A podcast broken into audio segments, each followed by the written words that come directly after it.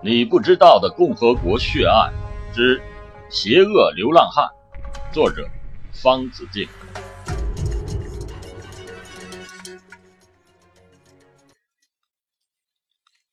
往往弱者的恶行很可能会比强者更加的残忍。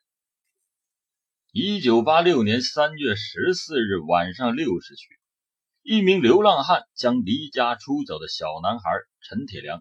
哄骗至西朝阳南胡同地下防空洞内，持刀威逼，将其扒光衣服，欲行击奸。小男孩奋力的反抗，夺下那个人手中的凶器，并且用铁棒将其击昏。这个案件破获纯属是意外，若不是陈铁良这意外的之举，相信被害的人数还会大大的增加。随即，小男孩爬出了洞外，大声的呼救。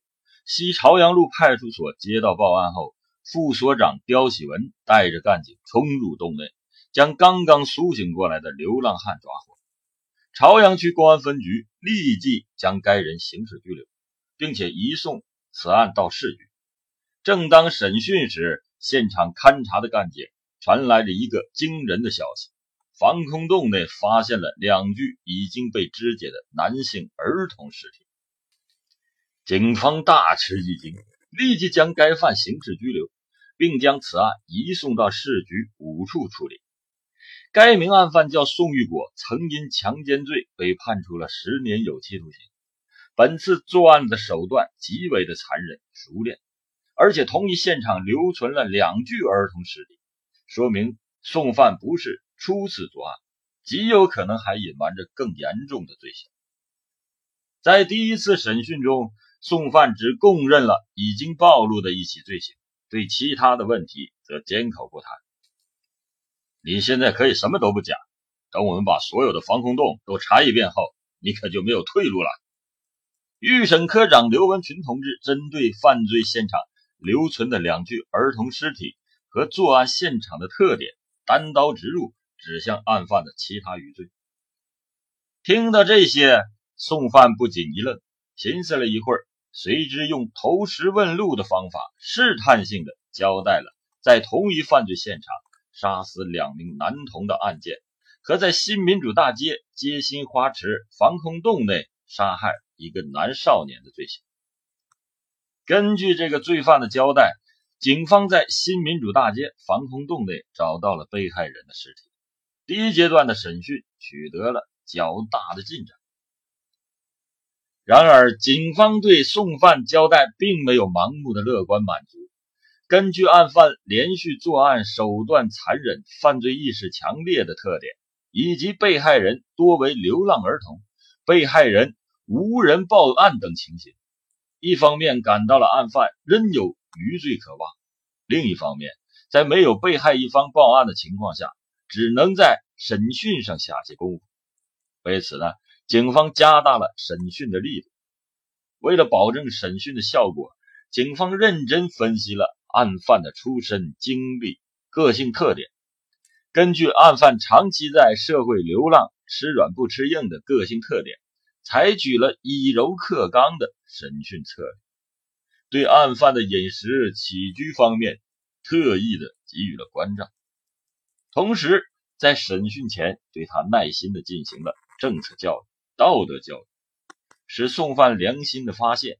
又根据他的交代，核实了三起杀人碎尸的犯罪事实。杀人之罪已经成定局，杀人数量增加与否对他已经没有实质性的意义。因此，警方耐心动员宋犯：好汉做事好汉当，以实际行动。对得起政府的耐心教育。这一名犯罪分子从小被判刑之后，一直在社会上流浪，缺衣少穿，遭到旁人的白眼儿，根本得不到任何友情和温暖。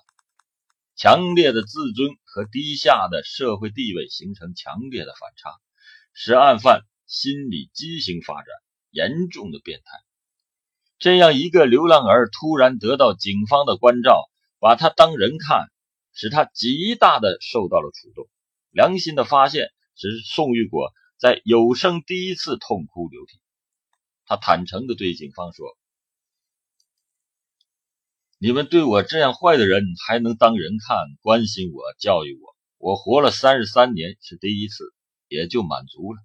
我犯了死罪也活不了了，不怕打，我也不怕死。你们要真是打我，我还真就啥也不说。你们把我当人看，我不能不是人，敢做敢当。我交代。”于是他一口气交代出长春市杀害一男性少年的经过。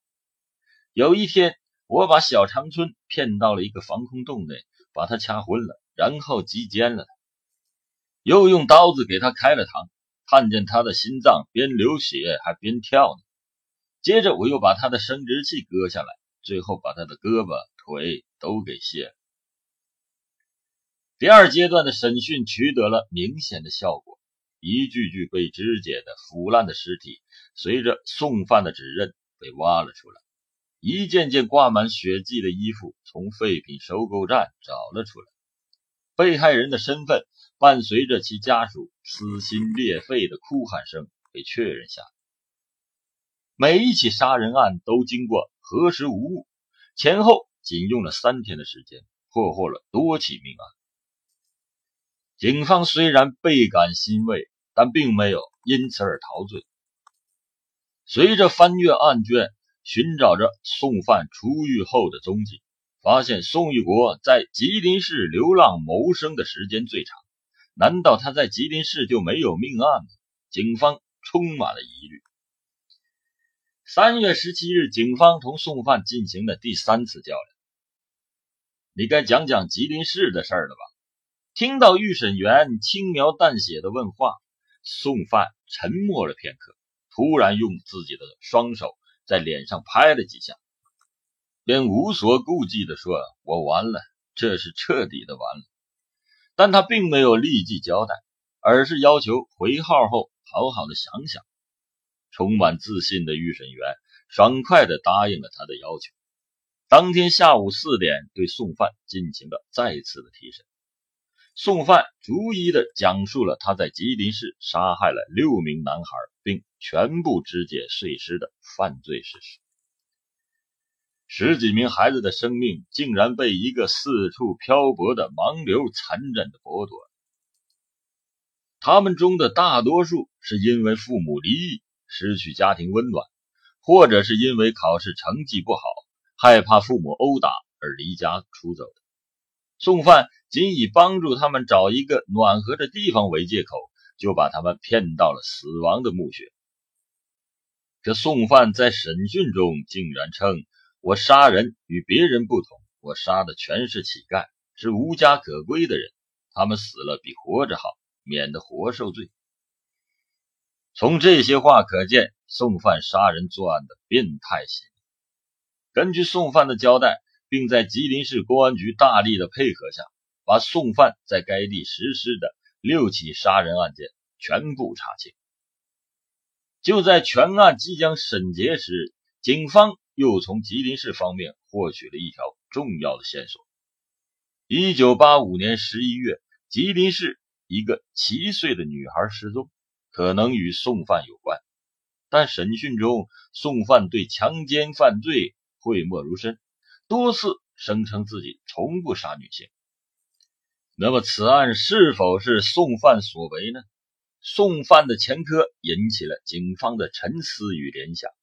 经过十几次的审讯，案犯终于供认了1985年11月30日上午，在吉林市江南公园北门遇到了七岁的幼女刘冬艳，便以领妻看猴子为由，将孩子骗到。一排水管子之处奸淫之后，将其掐死，并用剪刀挑开肚子和阴户的犯罪事实，同时又交代了在吉林市杀害一名女青年和哈尔滨市南岗区杀害少年彭海军未遂的罪行。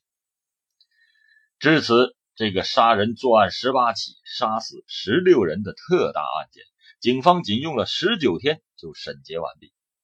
几天后。宋玉国这个杀人如麻、罪孽深重的恶魔被依法判处死刑，并且立即执行。残杀孩子罪不容恕。